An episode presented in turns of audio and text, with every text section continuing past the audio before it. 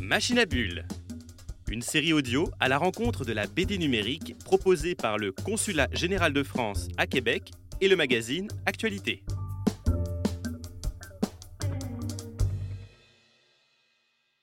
Aujourd'hui, pour parler de bande dessinée et de numérique, on s'entretient avec Colombine Depère, qui est gestionnaire de projets culturels euh, et littéraires, notamment en bande dessinée, à travers sa compagnie Picture This.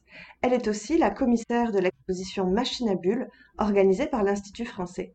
Alors Colombine, merci d'être avec nous. Qu'est-ce que c'est que cette exposition Machine à Bulles et qu'est-ce qu'elle met en valeur? Donc Machine à Bulles, c'est une exposition euh, commanditée par l'Institut français euh, et destinée au réseau français culturel à l'étranger.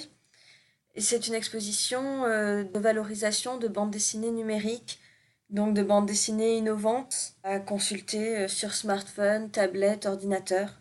Alors le terme bande dessinée au sens large, euh, bande dessinée numérique, revêt effectivement plusieurs formats. Il y a des, bibliothèques de lecture de bandes dessinées qui sont la réplique des œuvres papier mais disponibles en numérique. Euh, celles-là, c'est vrai qu'on peut les consulter sur des plateformes comme euh, Isneo, Sequence City ou le réseau Culture Tech euh, au Canada. dans l'exposition Machine à Bulles, on a vraiment préféré montrer des, des œuvres innovantes et conçues originalement pour le numérique.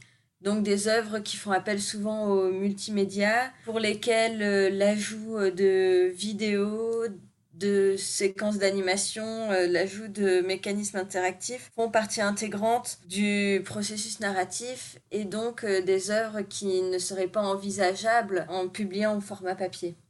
Les projets de bande dessinée numérique sont très variés, mais effectivement, ce, qu'on désigne sous ce terme, ce sont des œuvres créés par des euh, scénaristes, dessinateurs euh, de bande dessinée qui font appel au rapport entre euh, le texte, l'image et qui réinventent ou qui se jouent des codes de la bande dessinée.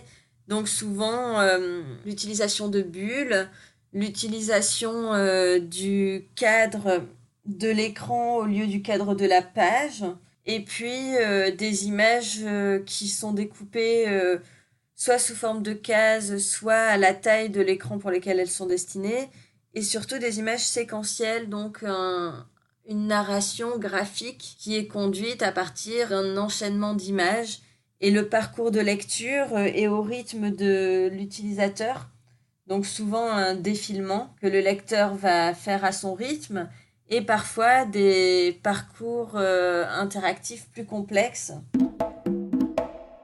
En tant que commissaire de cette exposition Machine à Bulles, comment est-ce que vous avez justement pensé son organisation? Comment est-ce que vous avez sélectionné les œuvres que vous vouliez euh, mettre en, en valeur?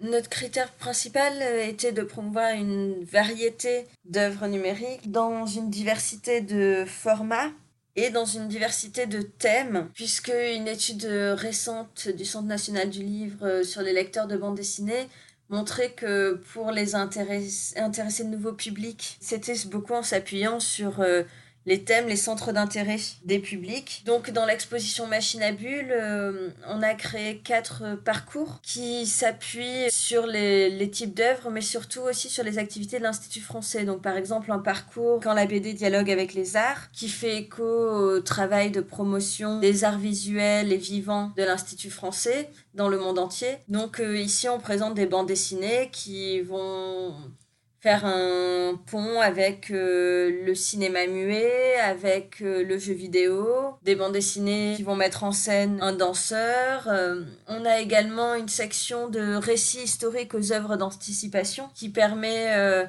de sensibiliser les amateurs d'histoire, mais aussi de réfléchir à des questions contemporaines euh, puisque la dernière œuvre de cette section, c'est euh, Manger vers le futur, qui évoque euh, les évolutions possibles de notre alimentation et de nos modes de consommation. Et puis on a deux sections qui exposent plus particulièrement les mécanismes de publication et puis les interactions qui rendent le lecteur partie intégrante de l'histoire et donc comment le lecteur peut influencer sur le scénario. À quoi ça ressemble aujourd'hui la BD numérique en France ou peut-être dans la francophonie, si vous le savez, est-ce que c'est quelque chose de très diffusé ou au contraire, ça reste encore un petit peu confidentiel? Est-ce que ça, a autant de succès que la BD classique, entre guillemets? Alors le lectorat est difficilement mesurable puisque euh, on parle d'œuvres qui sont sur de multiples supports. Dans l'exposition Machine à bulles, on a autant l'œuvre Panama Al Brown euh, qui a été conçue pour être consultée sur smartphone uniquement qu'une adaptation de la bande dessinée Black Sad en jeu vidéo, ou encore l'œuvre Sens VR de Marc-Antoine Mathieu qui se consulte avec des lunettes euh, en réalité virtuelle. On a également des œuvres Instagram avec Walt in Berlin ou Le dessin sans fin qui là sont consultables voilà sur les réseaux sociaux. Donc effectivement euh, des accès variés et le, le lectorat s'il n'est pas quantifiable en tout cas les études montrent que ceux qui s'intéressent à la bande dessinée numérique, c'est souvent un public qui est aussi sensibilisé à la bande dessinée papier et qui a euh, d'autres centres d'intérêt, donc en tout cas qui n'est pas du tout exclusif, mais qui est grand lecteur, tout domaine confondu. Et ici, on a aussi des ponts euh, donc avec les pratiques euh, numériques, que ce soit l'utilisation des réseaux sociaux, des œuvres sur console, avec Across the Groove, qui est un roman graphique numérique disponible sur ordinateur et sur PlayStation. Donc effectivement, en fonction des œuvres, on ne va pas toucher les mêmes publics.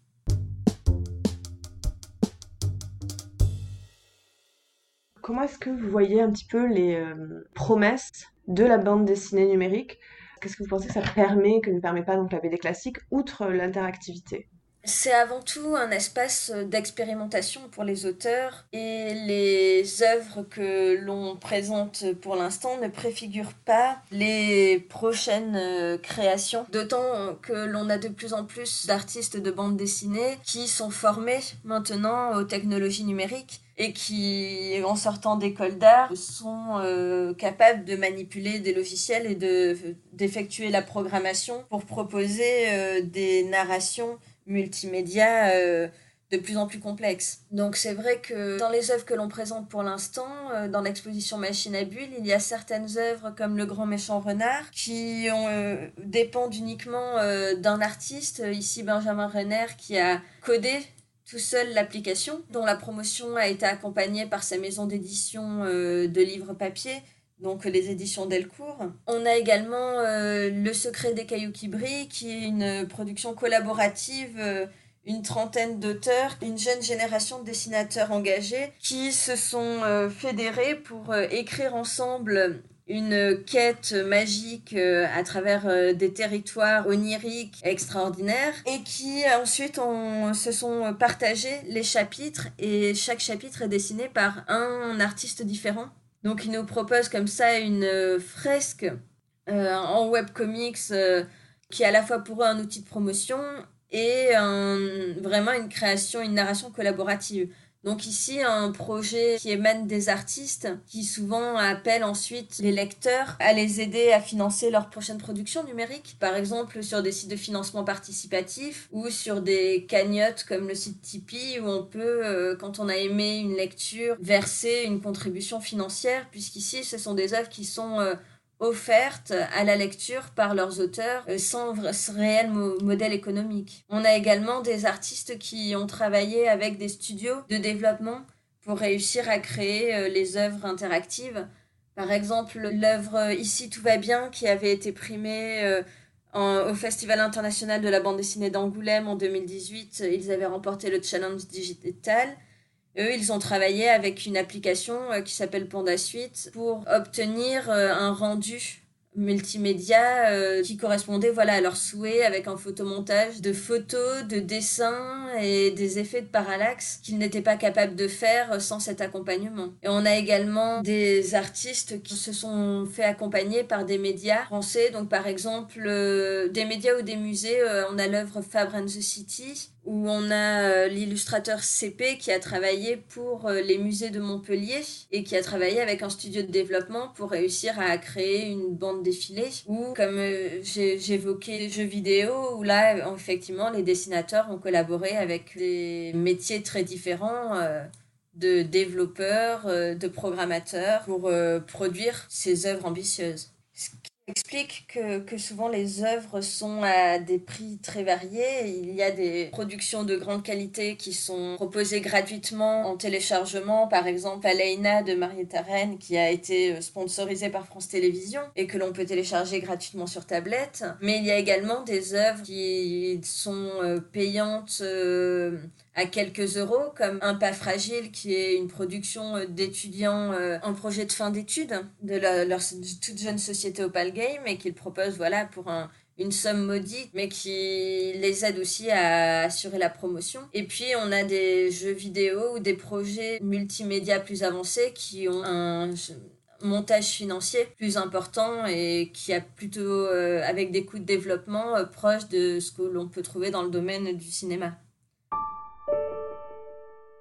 Ça, donc ça fait des projets risqués quand ce sont des projets aussi, euh, aussi chers. Est-ce qu'il y a aujourd'hui des, des manières d'accompagner les artistes dans ce genre de projet qui vont probablement demander beaucoup de financement et qui peuvent pas nécessairement être proposés gratuitement sans sponsor? Alors, euh, il y a effectivement des aides au financement. Euh, notamment par euh, les gouvernements, donc euh, les, souvent les ministères de la Culture, en France le Centre national du livre, mais également le Centre national du cinéma, puisqu'ici nous sommes sur des œuvres qui touchent euh, à l'image animée le, assez souvent. Et puis effectivement ces différents montages économiques qui impliquent le lecteur et la bande dessinée a beaucoup de succès en financement participatif.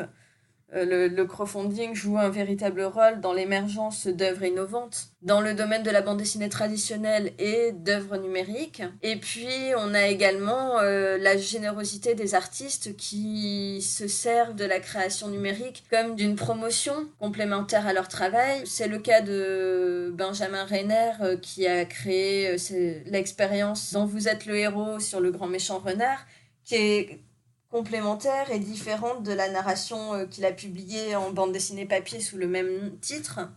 Et c'est pour ça qu'il a offert la version euh, numérique qui accompagne le livre vendu en librairie. Et puis on a beaucoup d'auteurs qui se saisissent maintenant d'Instagram pour proposer des bandes dessinées. Et là, effectivement, euh, il n'y a pas de modèle économique pour publier sur Instagram, mais c'est un outil de visibilité et puis de dialogue avec le public. Et c'est souvent ça qui les attire, c'est cette proximité avec le lecteur, cet échange direct qui est mis en place euh, avec tout un chacun. Est-ce que la bande dessinée numérique pose des difficultés particulières à ceux et celles qui en font? Est-ce qu'il y a des enjeux euh, qui sont vraiment propres à ce médium?